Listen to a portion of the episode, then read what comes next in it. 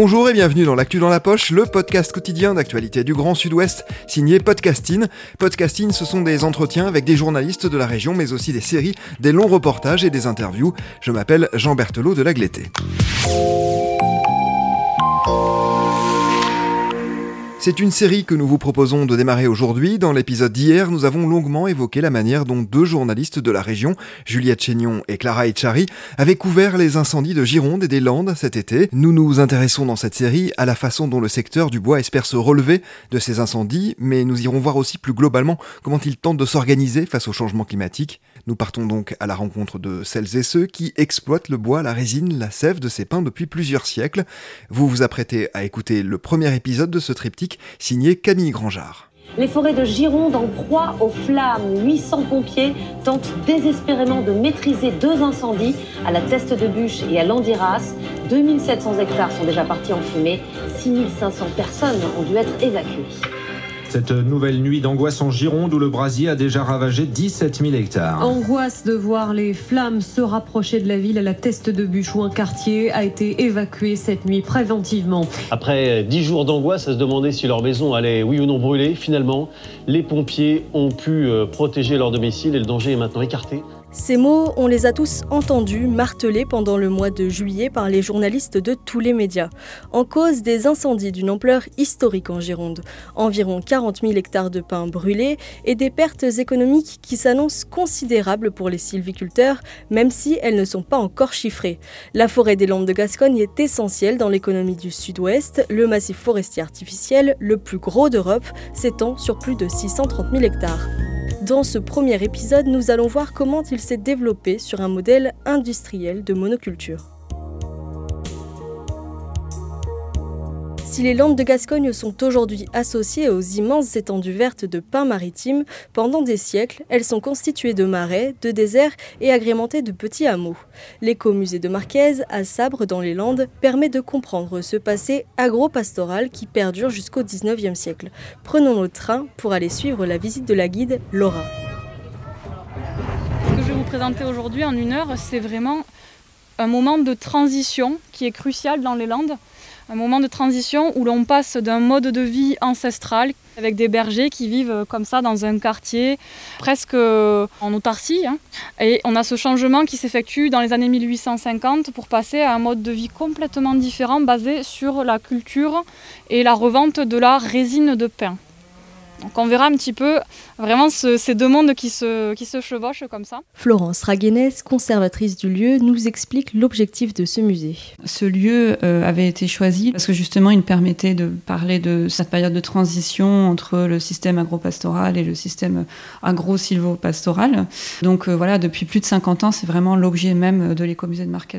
Mais bien avant Napoléon III, le pain est présent dans les Landes, souligne l'historien et archéologue landais Hervé Barouquer.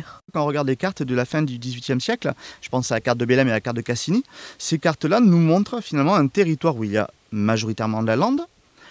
On perçoit les quartiers autour desquels on voit les feuillus qui sont conservés, parce qu'on a quand même des feuillus présents dans, cet espace-là.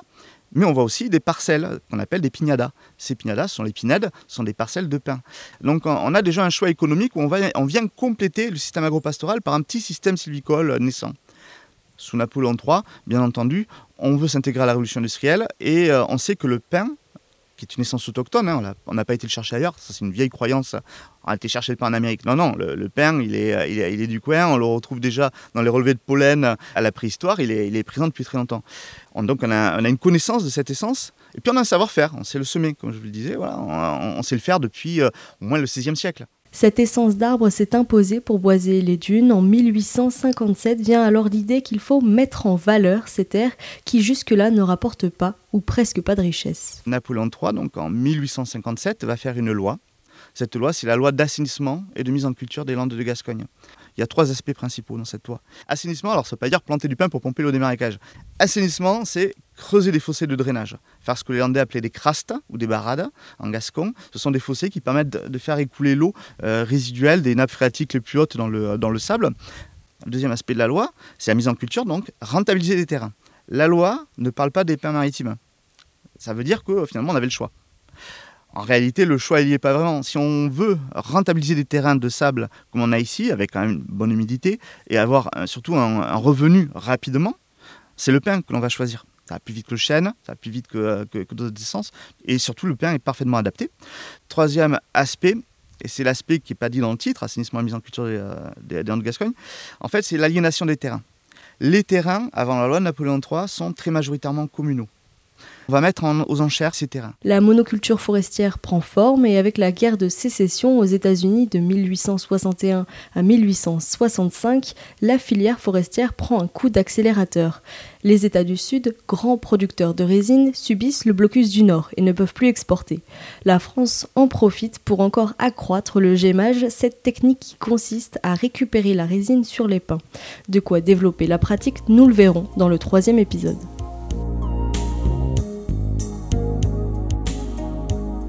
Dès la fin du 19e siècle et au début du 20e, le mot industriel est utilisé pour qualifier cette nouvelle forêt de pins plantée par l'homme.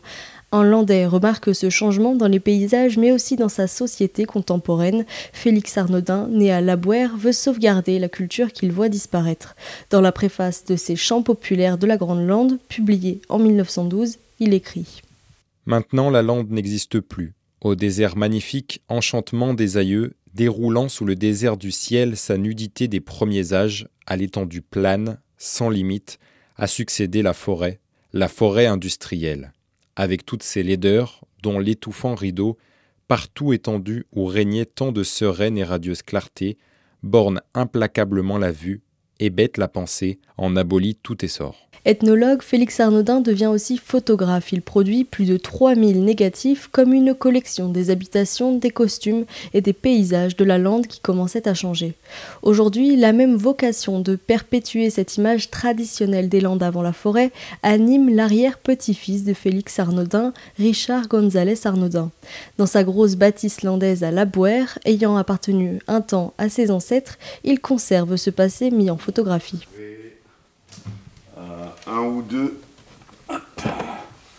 un daguerreotypes. Alors un daguerreotype, c'est l'ancêtre de la pellicule, d'après une plaque de verre, de faire des bains et de prendre une photo. Et là, on a cette plaque de verre, si vous voulez, c'est le négatif. Voilà l'œuvre photographique 1874-1921. Alors là, si vous voulez, on voit quelques pins. Là, euh, il y a quelques chaînes. Et après, c'est tout sableux. Ça, ici, ça doit être de la bruyère. À quelques kilomètres de là, Léa, la guide de l'écomusée de Marquez, s'arrête un moment devant une photographie de Lande prise par Félix Arnaudin. Il avait euh, un appareil photo et il avait le loisir, vu qu'il était un petit peu plus riche que, voilà, que les, les agriculteurs qui vivaient ici, il avait tout le loisir de prendre en photo tout ce qu'il voyait, donc on connaît beaucoup de choses grâce à lui. Et une très grande partie des photos que vous allez voir aujourd'hui à Marquez ont été prises par ce monsieur, Félix Arnaudin. Il était amoureux de ce désert landais et on raconte que c'était un petit coquin et donc il s'amusait à effacer avec de la gouache sur les plaques de verre les petits pins qui poussaient au milieu de ce grand désert landais. Euh, lui, ce qu'il voulait, c'est avoir cette grande impression de, euh, de, désert, comme ça, à perte de vue. Voilà. Donc il trafiquait un petit peu ses photos déjà. Il n'était pas trop copain avec le pain. L'essor de l'économie forestière s'est mis en marche et aujourd'hui elle emploie plus de 30 000 personnes. Pourtant, le modèle industriel de monoculture n'est pas sans risque. Environ tous les 10 ans, la forêt des Landes de Gascogne subit des catastrophes, naturelles ou non. Tempêtes, maladies, incendies et le modèle industriel de monoculture n'y est pas étranger, regrette Marie-Christine Bouteau, militante dans plusieurs associations écologistes comme SOS Forêt ou la Cépenceau. La résine, c'est un combustible. Hein. La pomme de pin, elle saute quand euh, ça, brûle et elle va à 20 mètres, donc elle va transporte le feu à 20 mètres. Donc il y a des risques d'incendie élevés, il y a des risques de maladie. Tout est de la même espèce. Ben, les qualités de cette espèce sont les mêmes, mais les défauts aussi. Donc s'il y a un parasite qui s'y met ou un, mauvais champignon, il va falloir mettre des produits phytosanitaires. Donc c'est sans fin quoi. Ça crée du, du business en fait. Il y a des grosses machines, il y a beaucoup d'interventions humaines, enfin beaucoup d'interventions, pardon, mécanique. La monoculture favorise-t-elle les incendies? Non, estime Jacques Delzon, chercheur à l'INRAE, l'Institut national de recherche en agriculture, alimentation et environnement, même s'il admet que cet écosystème de pins n'est pas le plus résistant. La forêt des Landes de Gascogne est particulièrement vulnérable aux incendies. Euh, donc cette pinède euh, comprend un, grand nombre d'aiguilles mortes euh, à la surface du sol et euh, lorsque le sol est très sec en été, qu'il euh, y a des températures très élevées comme ce qu'on connaît depuis quelques, quelques semaines, juin, juillet 2022, effectivement cela est propice au, au, départ de feu. Alors quel avenir pour la forêt des Landes de Gascogne peut-elle s'adapter aux sécheresses et aux grosses chaleurs? La forêt des Landes de Gascogne n'est pas menacée par la sécheresse à l'heure actuelle. On, on constate très très peu de mortalité euh, hormis les incendies, je parle de mortalité liée directement à la sécheresse, contrairement à d'autres forêts euh, de feuillus euh, dans le centre de la France, le nord de la France ou même le, sud-est de la France, où là on constate des dépérissements dans des chaînées, des traits. Dans la forêt de Pas-Maritime, la sécheresse induit une baisse de rendement, donc de la production de bois, alors pour adopter la, la, forêt des Landes de Gascogne à un climat plus chaud et plus sec, il y a plusieurs leviers. Alors introduire de nouvelles espèces, euh, bon, on n'a pas vraiment euh, de recul euh, et de connaissances qui nous permettraient de dire quelles seraient les espèces les mieux adaptées, notamment à un climat plus chaud et, et, sur ce type de sol. donc pour le moment, ce qui est préconisé, c'est plutôt donc une réduction de la densité pour consommer moins d'eau, par exemple, et avoir une réserve utile plus importante. Et les, les, dernières études que nous avons menées montrent également que les variétés améliorées de pain maritime euh, qui ont été euh, améliorées au cours des différentes générations d'amélioration génétique du pain maritime. Euh, ces nouvelles variétés sont plus efficaces pour transporter l'eau, mais ça s'est pas fait au détriment de leur résistance à la sécheresse. Ce qu'on a constaté, c'est qu'elles sont tout aussi résistantes à la sécheresse que les populations naturelles. Après les incendies de juillet en Gironde, Emmanuel Macron, le président, promet que la forêt sera replantée. Reste à voir comment. Dans le prochain épisode, nous allons nous intéresser à différents modèles de gestion de cette forêt largement privée.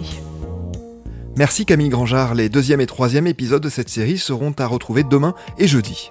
C'est la fin de cet épisode de podcasting. Merci de l'avoir écouté. Réalisation Olivier Duval, rédaction en chef Anne-Charlotte Delange, production Sophie Bougnot, Clara Echari, Myrène Garay-Echea, Inès Chiari, Raphaël Lardeur, Marion Ruot, coordination éditoriale et programmation musicale Gabriel Taïeb, iconographie Magali Marico. Retrouvez-nous chaque jour à 16h30 sur toutes les plateformes d'écoute. Podcasting, c'est l'actu dans la poche.